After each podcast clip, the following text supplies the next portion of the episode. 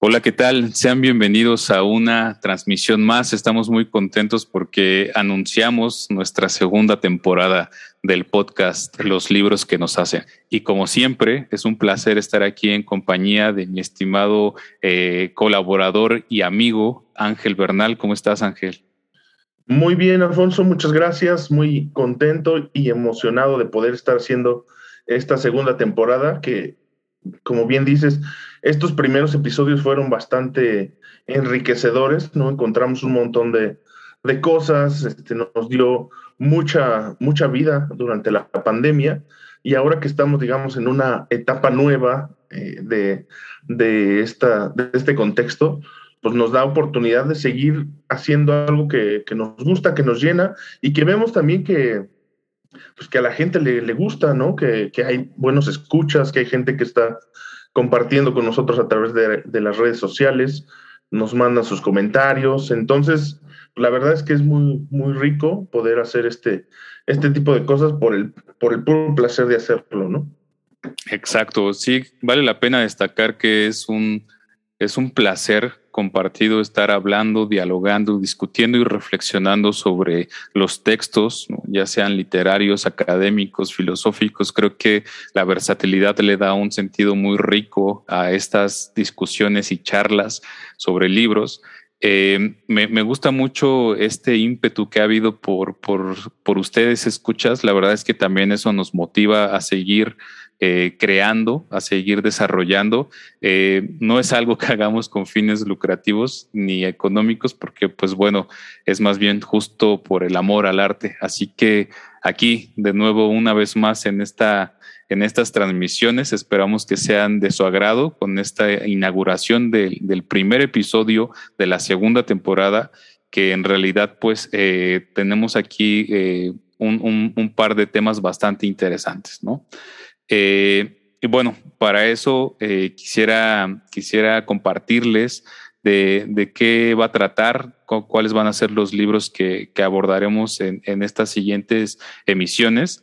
Eh, en este capítulo, en, este primer episodio de la segunda temporada de los libros que nos hacen, yo traje un, pequeño texto bastante enriquecedor, un clásico lo consideraría, no solo como literatura, sino como premisa que nos invita a la reflexión sobre la esclavitud y la libertad, eh, que es de, del buen pensador Juan Jacobo Rousseau, ¿no? un pensador suizo, y el nombre del libro es El Contrato Social. ¿no? Ya, ya, les platicaremos un poquito más. Este es el libro que traigo el día de hoy para, para discutir, pensar y dejar sobre la mesa algunas reflexiones junto con, eh, pues bueno, mi, colaborador y amigo Ángel.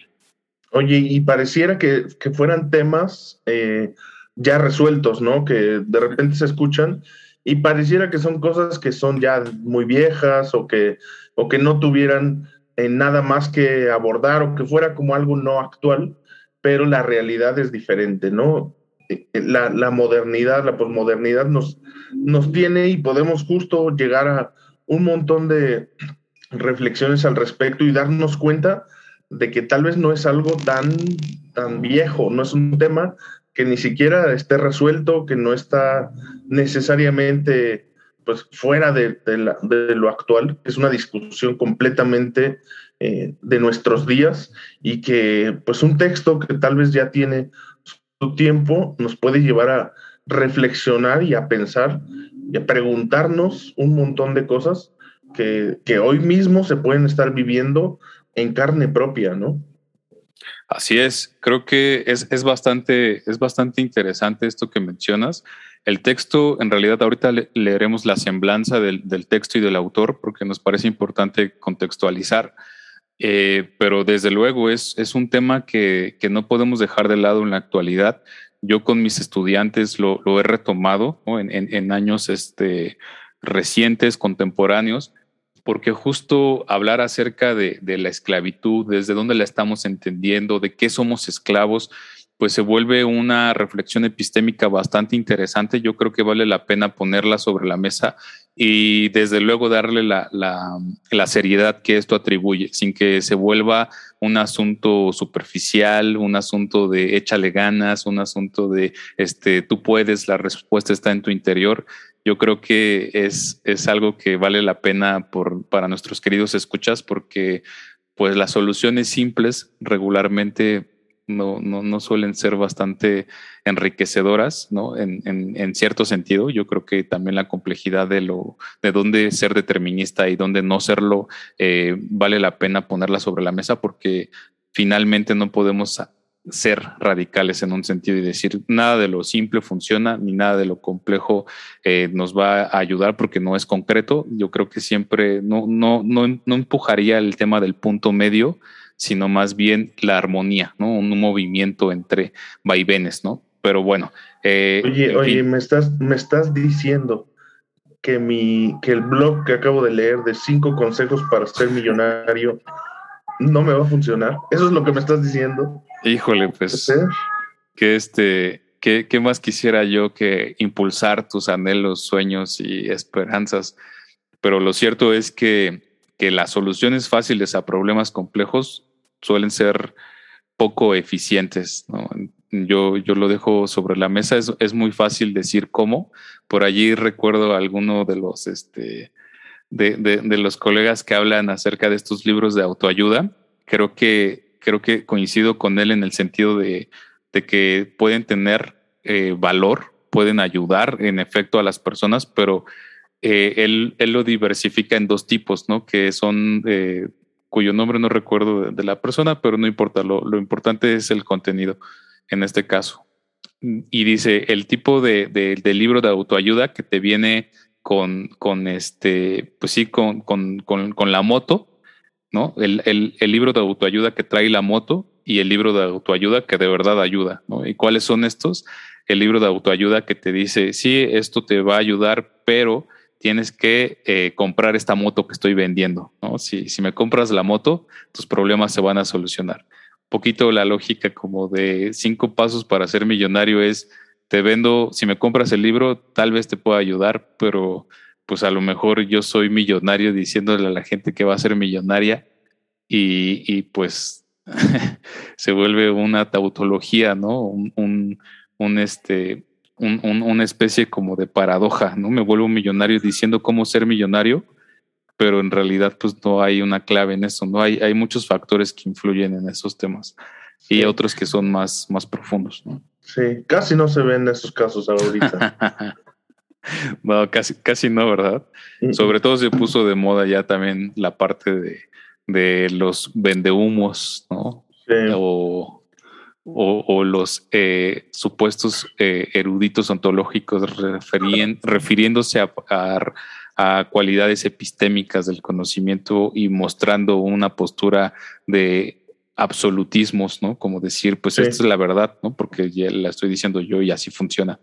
Cuando pues sí. la realidad es más, más compleja que eso. ¿no? Mucho más, mucho más. Pues a ver, platiquemos ya respecto a, al libro, al libro que traemos. Por supuesto. Eh, pues bueno, cabe, cabe destacar un poquito de la, de la semblanza de, de Rousseau. Eh, les decía, es un, es un filósofo, es un pensador suizo, eh, más o menos por allá del siglo XVIII. Para que tengan una idea, siempre réstenle como, como un, un número al 18, ¿no? que en este caso sería 17, y le suman los dos ceros, ¿no? y ya tendrán los años 1700 como entre 1750, mediados de 1700, mediados del siglo XVIII, eh, a finales, ¿no? A 1780 más o menos es cuando, cuando tuvo vida este pensador. Este, y por supuesto nos dejó esta obra del contrato social, ¿no? Eh, hay mucha información sobre Juan Jacobo Rousseau, este, no sé cómo se diga en suizo, la verdad es que si saben, allí coméntenos. Eh, y pues no, bueno. Pero acuérdate que en, en, Suiza hablan francés. Francés, alemán, ah, mira. italiano, no hay, no existe el suizo. Pero no sé, sé, si no, yo no sabía. Gracias por la sí, ilustración. Sí, sí. Este, pues, pues si es en francés. Políglotas. Si es en francés, se dice, bueno, en alemán no lo sé, pero si es en francés sería Jean, Jean Jacob Rousseau. Jean Jacob Rousseau. Sí, debe ser. Algo así algo así. Disculpen mi francés, queridos escuchas, pero en alemán no lo sé. Entonces, este, pues gracias por la, por la retrospectiva. Este, bueno, ese es un poquito como de, del tema de, de Rousseau. Este, y el libro que vamos a leer del contrato social, eh, pues más que nada abreva sobre el tema de la libertad, ¿no? O sea, eh, ¿qué es lo que se pone en duda o cuáles son las premisas? Eh, voy, a, voy a leer una pequeña semblanza que tiene que ver con la libertad y dice, el hombre nace libre, pero la sociedad lo encadena. Eso es un, es un poquito la premisa, la idea fundamental en la cual está basada el libro de Rousseau.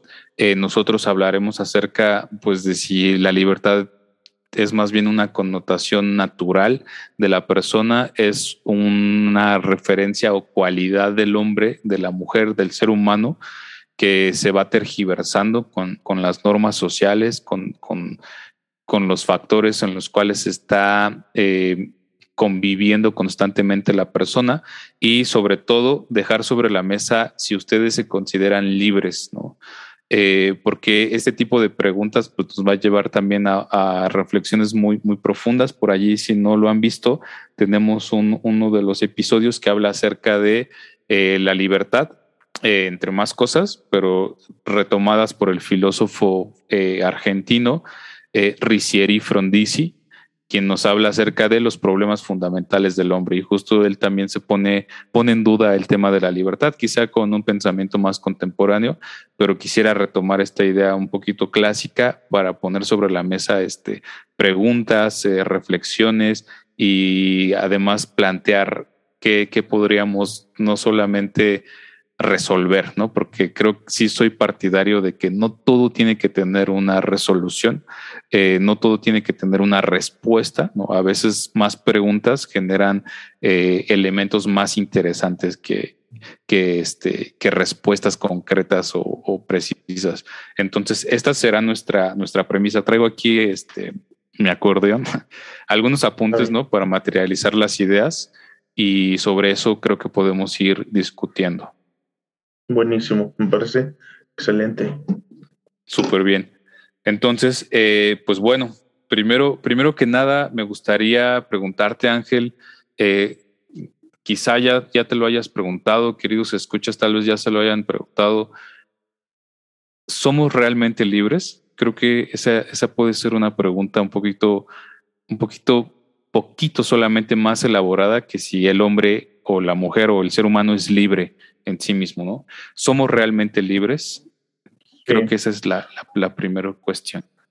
Bueno, ante esta pregunta, eh, yo te respondería con otra pregunta, ¿no? Que usualmente ese es un buen ejercicio para ir como reflexionando.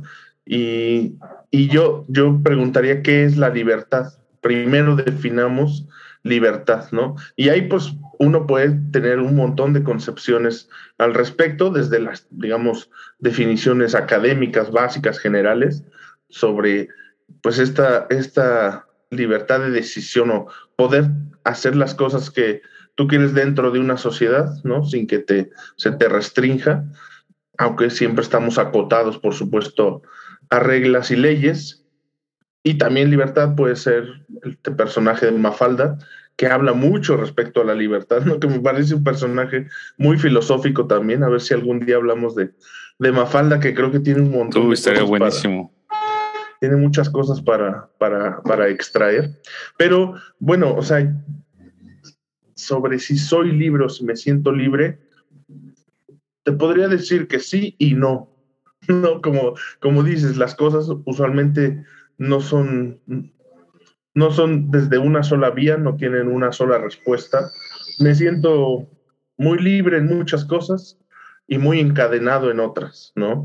El puro, el puro contexto en el que vivimos, el tipo de sociedad en el que estamos formados, en el que, pues, para desarrollarnos como, como adultos, como personas, tenemos que estar inmersos, me hace sentir, pues sí, esclavizado en muchas cosas, ¿no? La misma sociedad, paradigmas, sistemas de opresión también hacen que uno se sienta esclavizado a muchas cosas. pero también me siento muy libre en muchas otras, ¿no? Como decía de repente Mandela cuando estaba en la cárcel, que pues que uno es libre mientras tenga la mente abierta a poder ser como libre, imaginar cosas, ¿no? Imagínate pasar más de, de 20 años en la cárcel, pues ahí, por ejemplo, ¿qué es lo único que te da libertad? Pues la mente, ¿no? El pensamiento, la, eh, esta capacidad que tenemos las personas, los seres humanos, de, de poder irnos a donde sea, reflexionar, que es un tema infinito.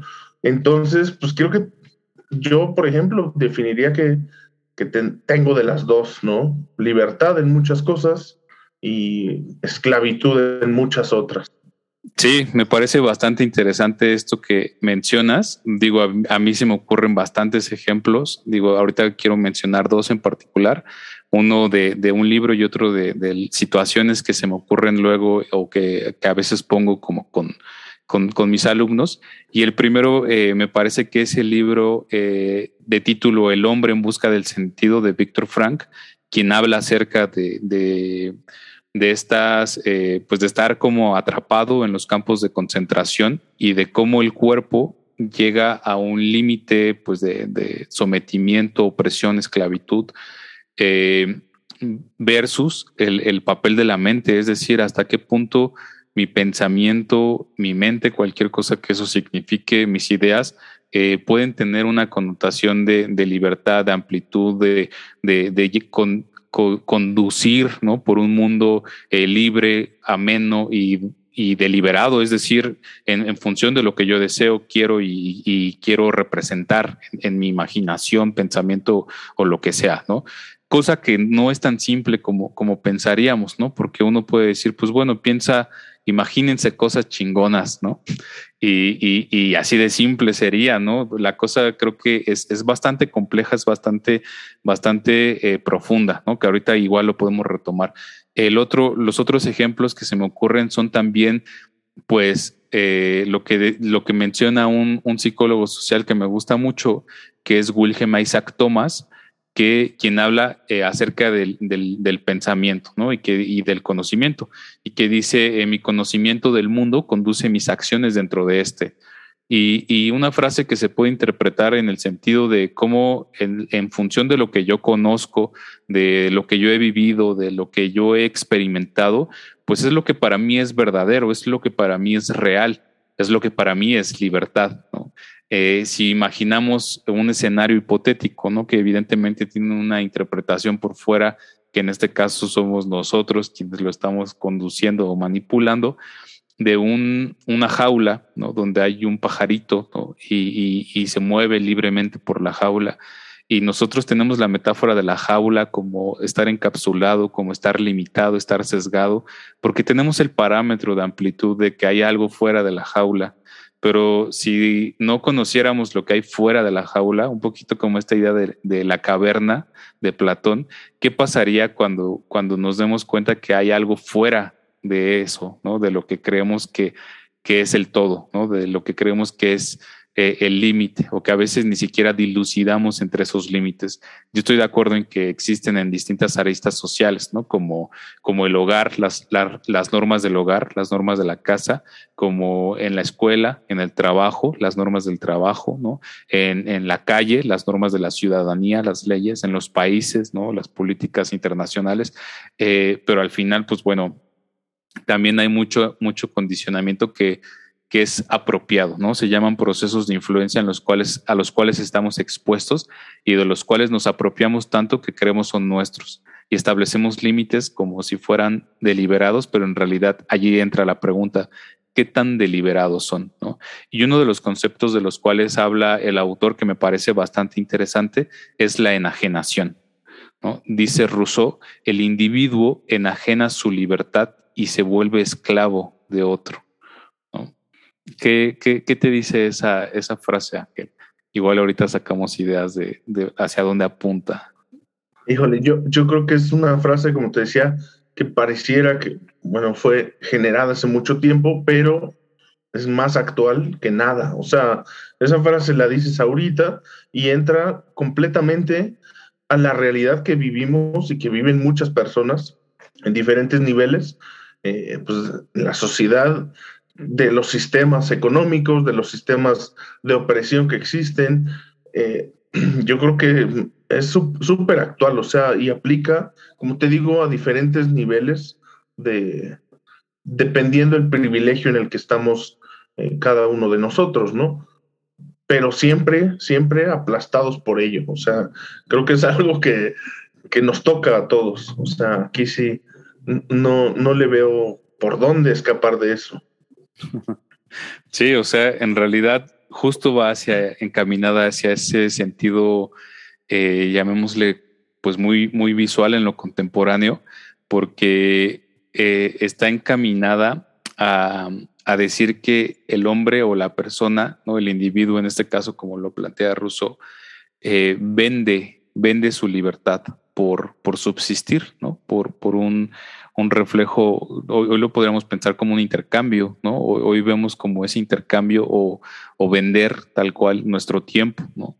Pero no solo vendemos el tiempo, vendemos el talento, el conocimiento, el, el know-how, ¿no? El, el, saber cómo, ¿no? Y, se vende, ¿no? O sea, estos, estos, yo creo que sí, los, los chistes, los dichos populares, pues son un reflejo de cómo funciona la sociedad, el pensamiento, de la idiosincrasia también, porque al final el decir, este, yo no cobro por el tiempo que me tardo ajustando este tornillo, ¿no? Sino te cobro porque sé exactamente qué tornillo es el que está afectando en tu maquinaria, ¿no? Y tomemos la metáfora de tornillo justo como eso, una metáfora o como algo literal, ¿no? Como, el, caso de un tornillo en un, en un aparato o en un, en un electrodoméstico, qué sé yo, al final el, el, vender la libertad por subsistir se vuelve, se vuelve un, tema, un tema curioso, sobre todo porque también me gustaría ahora traerlo al contexto contemporáneo. El mismo Melvin Polner, quien,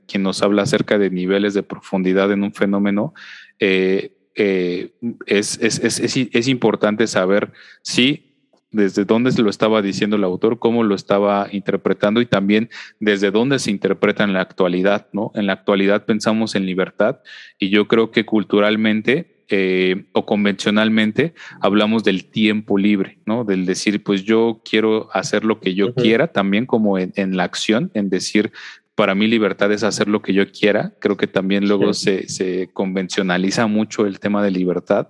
Eh, el, adolescente, ¿no? Aquel que adolece una acción en particular o un deseo de necesidad de satisfacer algo y que es de no me digas qué hacer, déjame ser quien soy, déjame ser libre, ¿no?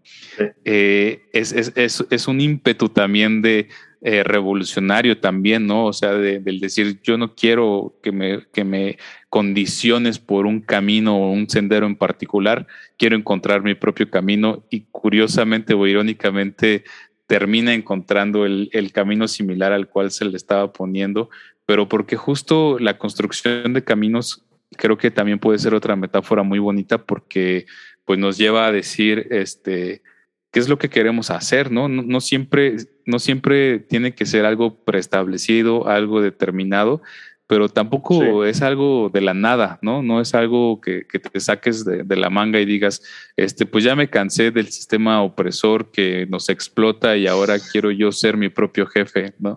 Quiero crear contenidos y, y monetizarlo y como ahora es el, la idealización de muchos, muchos jóvenes, muchos niños, eh, eh, el ser youtubers, ¿no? El ser creadores de contenido, el ser influencers, el ser TikTokers, ¿no? Y, decir, pues yo quiero ser una celebridad, un TikToker, eh, que me parece, me parece mucho, mucho de forma, y quizá menos de fondo, ¿no? No, no dudo que haya por allí este, TikTokers, eh, influencers, creadores de contenido con, con, fondo. Con fondo me refiero a calidad, con profundidad del contenido, con, con, con, con no, no, me gusta mucho utilizar la, la, analogía, así que no la haré. Disculpen lo que iba a decir. Este, pero con sustancia, ¿no? Me gusta, bueno, esa analogía sí, con, con esencia, ¿no? Que, que, que, se pueda que se pueda sentir algo, no solamente como, como el aquí te van cinco tips, uno, dos, tres, cuatro, cinco, órale, chido, cuídate, ¿no? Sino que se desglosen, se desmenucen, se, se, se, se, puedan este, sentir, ¿no? Se, se puedan mirar, se puedan contemplar. Creo que, que por allí me, me, gusta mucho ese tipo de contenido. Hay bastante, bastante con, con muchos seguidores, pero también hay otros que no, ¿no? Hay otros que, que están también como empujados a, este, tienes que ser tendencia, subirte al tren del mame y si no, pues entonces no vale la pena, ¿no? ¿Y por qué se rige? ¿Por qué se rige el éxito de, de un contenido? No por la calidad, sino por la cantidad, ¿no? O sea, el top 10 sí. de la lista de, de Spotify en, en, podcast, ¿no? El, el, el top sí. de películas más taquilleras, ¿no? En, en, la industria de cinematográfica hollywoodense, ¿no? Comercial. Y entonces, ¿dónde queda esa sustancia, no? Y ya, y así es como sí. pasamos de, de, vender, ¿no? El, la libertad por subsistir a hablar de, de la industria cinematográfica. No, y no, y, está, o sea, está vinculado, porque incluso en estas decisiones en las que uno cree que, como dices, yo puedo pensar que soy libre por hacer mi TikTok y ponerme a bailar, pensar, empezar a hacerlo, pero en realidad estoy siendo esclavo de un, de otro montón de cosas que me llevan a ponerme en este, en este modo creador de TikToks, ¿no? Por ejemplo o de cualquier otra cosa sí, que, sí, sí, que, no sea necesariamente bailar en TikTok. Cualquier cosa que dices, como, como bien dices, que está más centrado en la forma que en el fondo y que tal vez esa decisión no fue tan libre como uno cree, ¿no? Fue más bien ya construida a partir de un montón de, de contextos, influencias, mensajes del entorno en el que estás creciendo, viviendo, y, y más bien ahí es cuando conviene frenar un poco, pensar un poco, reflexionar por qué estoy haciendo esto, este, realmente me gusta, puede ser que sí, ¿no? Pero no dudo que mucha, mucha gente o muchas personas hagan esta, esta, digamos, creación, vamos a llamarle, de contenido, por más bien acercarse a, a esto que dices, a los números, a esta fama que te va a brindar el estar, el estar ahí. Entonces, yo creo que sí está muy vinculado con, con el tema de la libertad y, de la esclavitud como tal, en este caso de, de, pensamiento, de acciones. No somos tan libres como creemos, ni siquiera cuando elegimos hacer algo. Sí, exacto. E esa, esa es mi, mi, mi, intención también, creo que un poquito como la de eh, agitar, ¿no? Agitar, eh, sacudir que, que se, se, sienta como un poquito hasta incómodo, me parece, como el decir, ah, caray, ¿cómo, ¿cómo chingados no voy a ser libre yo, no? Si, si ahorita quiero y me levanto y voy y me quito la sudadera, pues lo hago, ¿no? No, no tengo que esperar a que alguien me lo diga. Me explico, pero, pero ese tipo de, de, acciones tan simples creo que que pueden tener un, un trasfondo muy interesante. Digo, Rousseau nos habla de bastantes temas, entre ellos está el de la enajenación que ya mencionamos. Eh, atraviesa también eh, la parte de, de, nacer libres, ¿no? De decir, es una condición eh, nata del hombre, del, del, ser humano. El individuo nace libre y es más bien la sociedad la que lo, lo enajena, pero también hay decisiones, ¿no? Esas decisiones que, que le permiten a la persona ceder le permiten vender su libertad y, y, que muchos estamos de acuerdo, ¿no? En cierto punto, porque es como una especie de intercambio, ¿no? No, no, no, no me considero exento de eso. Creo que eso también sería muy importante dejarlo claro, ¿no? Porque a veces se, se visualiza el que está sí. hablando como el decir, ah, no, es que ese, ese cuate se vive ¿no? en, en, plenitud, en libertad. Y, yo, y, y, ahí es donde surge la idea como de gurú, ¿no? O de, o de maestro espiritual o guía. Sí. Y, y, digo, no, claro que no, porque pues también somos humanos, somos seres culturales, somos seres sociales que, que, que atravesamos este tipo de, de connotaciones y, y lo que menos podemos hacer es decir, nosotros sí nos vivimos en plenitud de libertad, ¿no? Porque, porque estaríamos pecando, estaríamos cometiendo un gravísimo error, ¿no? De, de, sí. de, de, de en muchos sentidos, ¿no? Entre ellos el, el, el, egocentrismo de decir yo soy el chingón, ¿no? Y, y, sí. y no va por allí, ¿no?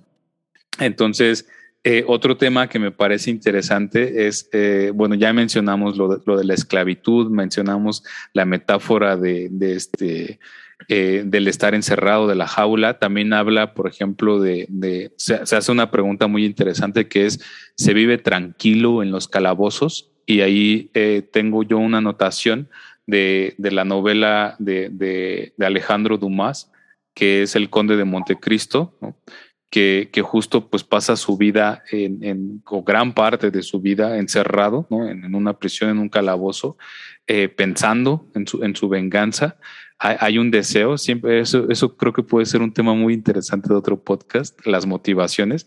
Hay una motivación que lleva a uno a mantenerlo presente, la búsqueda del sentido, por ejemplo, creo que también es, es algo que, que está sí o sí, ¿no? En mayor o en menor medida, pero siempre está presente porque cuando se alcanza un, una búsqueda, eh, entonces se pierde sentido y se tiene que buscar otra, otra meta, otro alcance. Y eso mismo pasa con la libertad. ¿eh? Ya lo hemos mencionado en algún momento quizá, eh, pero justo se dice también que cuando uno alcanza su libertad, ya no sabe qué hacer con ella porque hasta cierto punto el, el, vivir como, como en opresión, el vivir como bajo un régimen estandarizado de normas sociales y culturales, se vuelve un poco el sentido, como un poco el reto de decir, ¿por qué tengo que hacer esto? Es, es el sentido también identitario de muchos, muchos jóvenes, ¿no? Muchos adolescentes que seguro usted, querido, escucha, le, le ha pasado que si ya se independizó o ya toma decisiones, entre comillas, libremente, cualquier cosa que eso signifique,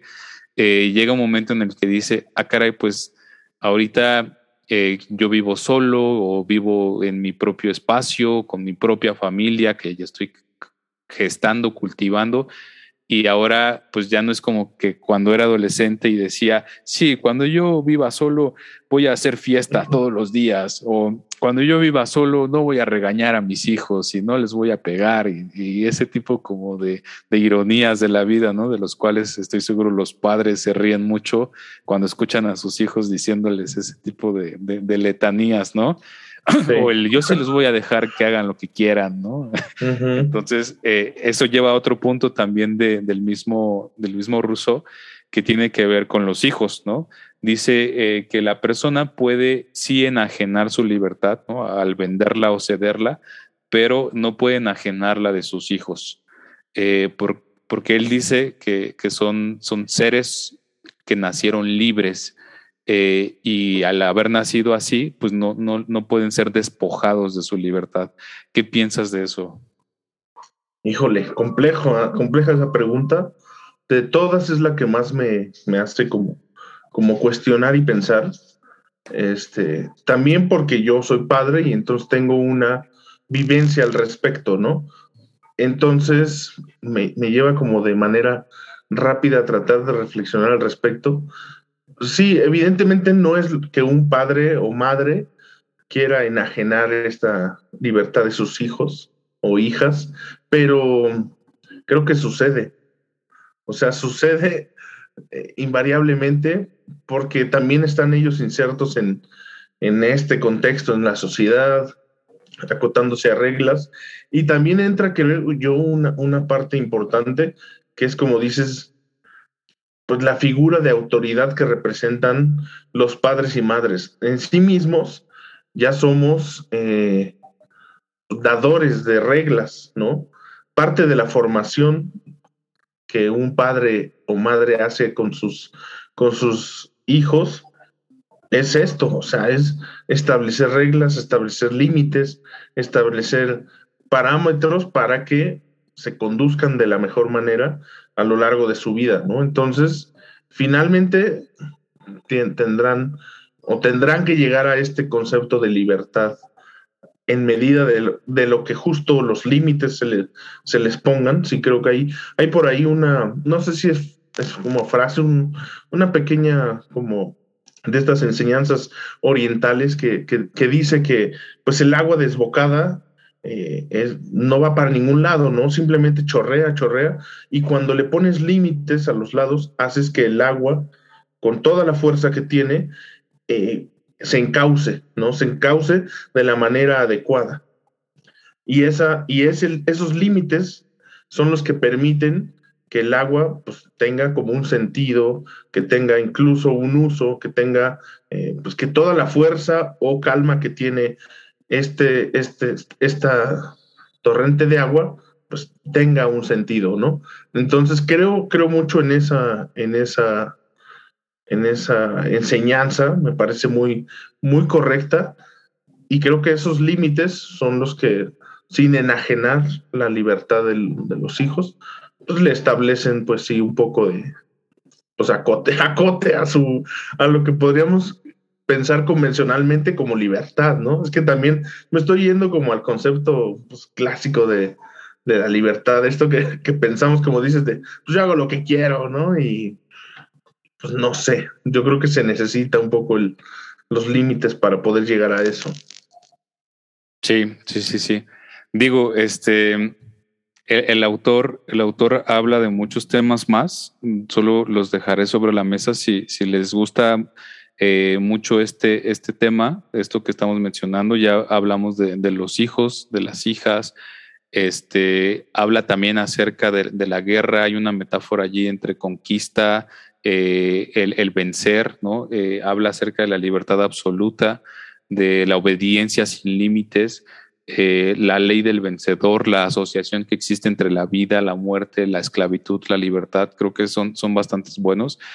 Sin pretensión tampoco de, solo, solo mencionarlos y decir ahí están y, y, ya son importantes, pero tampoco con la intención de, no decir que, que, que, son parte también de la obra del autor. Eh, es, que, es que hago referencia de ellos y también porque ya para ir cerrando este bloque, si te parece Ángel, quisiera también compartir eh, mi punto de vista, ¿no? O sea, independientemente de las ideas del autor y que nos compartas también como tus, tus reflexiones finales. Eh, creo que eso también nos va a ayudar como a cuajar un poquito los temas que han ido saliendo, dilucidando. Prefiero que sean más de manera un poquito más, más puntual, profunda, eh, de esos temas que van, que van surgiendo, a simplemente dejar muchos más en el aire, ¿no? Pero, pero también decirles que hay muchos más, o sea, que no, no, no es solo esto, ¿no? Es esto que mencionas de la, de la libertad eh, de cómo le estamos entendiendo convencionalmente. E, es, cierto, ¿no? Yo, yo también evidentemente creo, soy partidario de la creación de límites. Los límites me parecen fundamentales. Creo que dan estructura, creo que conducen ¿no? de una manera mucho más asertiva y al mismo tiempo esa flexibilidad como para decir, bueno, igual este es el camino que se ha gestado durante cierto tiempo o a través de cierta experiencia, pero a lo mejor no hemos incursionado en este otro camino, ¿no? Y, y, sé que de pronto está ese ímpetu en aquel que quiere recorrer, ¿no? Eh, y, y, se vale porque justo el, el hecho de decir, pues bueno, yo ya cometí este error, pero lo cometí y, lo viví, ¿no? No, solamente eh, me lo dijeron, que, que, es, que es un poquito, así es como yo he concebido a lo largo de, de los años, ¿no? De mis 30 años, eh, la noción quizá de, de, de, los textos, ¿no? Los textos teóricos, académicos, filosóficos, me parece también como un poquito el aprender de la sabiduría de otras personas, del, conocimiento de, de otras personas, pero sin necesidad de verlo como una guía estandarizada e infalible de vida, ¿no? Porque pues evidentemente uno va forjando su propio pensamiento y, se va apropiando también de, ciertas formas y perspectivas de entender la vida, ¿no? Y a mí me parece que la libertad no se puede alcanzar de manera absoluta, no, no somos libres. la pregunta de somos libres eh, sería como un no, pero, pero al mismo tiempo un sí, o sea, es compleja, ¿no? Y apelaría más bien a lo que dice Wittgenstein, eh, lingüista y filósofo, quien nos habla acerca de que hay problemas que no se deben resolver, sino más bien disolver. Y me parece que esa pregunta es una de, de, ellas, ¿no? Así lo plantea también Frondizi. Y en el sentido no, no de que no sea importante, no, no se vayan a, a ir por ese lado, sino en el sentido de que el origen de, ese planteamiento ontológico pueda ser inestable y entonces todo lo que se construye sobre algo inestable eh, con cualquier intervención externa es fácil de colapsar, ¿no? Eh, eh, bajo esa premisa más bien, porque evidentemente es muy importante hablar, cuestionarnos qué, tan libres somos, cómo nos sentimos, en qué sentido, y cómo ese mismo planteamiento esa misma reflexión nos lleva a decir, ah, caray, yo pensé que era libre, pero me doy cuenta que no, ¿no? Y, está bien, ¿no? O sea, yo creo que es algo asertivo el, cuestionarse, el decir, este, yo pensé que estaba contento con esta persona, pero me doy cuenta que no. Yo pensé que era feliz en este trabajo, pero me doy cuenta que no. O sea, porque a veces dejamos que todas esas premisas, guiones culturales, normas sociales caigan sobre nosotros, nos las tomamos tan en serio que creemos que son nuestras, ¿no? Eh, y bueno, al final creo que vale la pena cuestionarse y si eso nos lleva a otro camino, a la, elección de un nuevo sendero, creación de un nuevo sendero, pues adelante, ¿no? Yo sí, yo sí apuntaría que a, esa búsqueda un poquito más de, más de plenitud. Eh, evidentemente evaluando también, ¿no? ¿Qué es lo que uno quiere en este momento? Porque sí soy partidario de que la libertad, pues no, no es sinónimo de hacer lo que uno quiera, sino también de tener conciencia en, en, en por qué estoy haciendo lo que estoy haciendo, por qué hago lo que hago y de conocer esos límites por los cuales se condicionan. Creo que esos límites en gran medida eh, me parece que así como los compartías, Ángel, eh, pues van enfocados a, a, los valores y principios, ¿no? Que son como valores y principios que, que heredamos, ¿no? Que, que decidimos eh, asumir como parte de nuestro sendero de vida, que regularmente nos los dan los padres, pero pues también lo vemos en personas cercanas, figuras importantes en nuestra, en nuestra vida diaria, maestros, amigos, este, familiares, qué sé yo. Y, y si lo em, empujamos hacia esa mm, perspectiva, entonces la libertad implica una acción con responsabilidad y toma de conciencia, ¿no? Sabiendo por qué uno hace lo que hace y teniendo responsabilidad de qué es lo que podría acontecer en función de mi propia acción, ¿no? O asumiendo consecuencias en, torno a aquello que yo, que yo desencadené. Al final creo que, un poquito esa idea eh, podría estar plantada eh, sobre, sobre, sobre la mesa. No es la única, no es infalible, pero sí quizá, al menos en este momento de mi vida, algo que, que lo tengo como más presente. Sí, me parece muy buena esta, digamos, esta conclusión que das, porque sin duda yo creo que algo que todos tenemos claro, que hemos vivido la mayoría de las personas adultas, es cómo se siente digamos, la otra parte, la esclavitud, ¿no? O, esta, esta parte, esta sensación aplastante de tener que hacer algo que no quieres, de, sentirte anclado a una situación, a una persona, que de repente tal vez no sabes por qué haces estas cosas, o sea, vas pasando por la vida haciendo cosas, tomando decisiones que al final no te llevan a, a, lo que tú deseas, ¿no? Que sabes que está mal, que te sientes mal haciendo X o Y cosa, todos sabemos que, es eso, ¿no? O sea, porque el mismo contexto, la misma, estos mismos parámetros culturales nos van formando un poco en ese sentido, ¿no? Entonces, entendemos muy bien cómo es esta, digamos, sensación negativa de la esclavitud a X cosa. Y pocas veces entendemos sabemos cuál es esta sensación de libertad a la que, a la que aspiramos, ¿no? Esta sensación de plenitud, vamos a llamarle.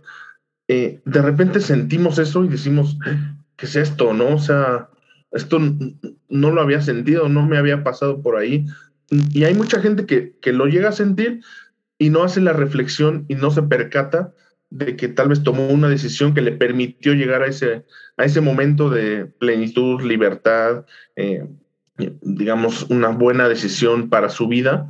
Entonces es bueno poder como tomar esta, eh, principalmente la reflexión, o sea, creo que yo, creo que ese es como el punto clave, porque no nos vamos a liberar de las cadenas, no nos vamos a liberar pues, del contexto social en el que vivimos, hay cosas en las que tenemos que estar, pero como bien dices, hay decisiones, hay momentos que nos van a permitir sentirnos más plenos, más, eh, digamos, en bienestar con la decisión que tomamos, sin sentir que hacemos algo porque, no sé, nos sentimos forzados, un montón de cosas, ¿no? Entonces, esa, esa reflexión a mí me parece muy buena. También siento que es algo que yo comparto en este momento de mi vida, me siento como identificado con esa esa parte y, siento que es algo a lo que todas las personas deberíamos aspirar, ¿no? A poder como llegar Digo, no es que yo, no, o sea, creo que se, creo que se escuchó muy, como que estuviera yo muy elevado. No es así, sino me refiero a que es algo que cuando te llega, de grande eh, queremos ser como usted, señora. Sí, así, así sea yo, ¿no? Pero no, no, yo tengo también muchos, muchas broncas y muchas cosas este, en el día a día.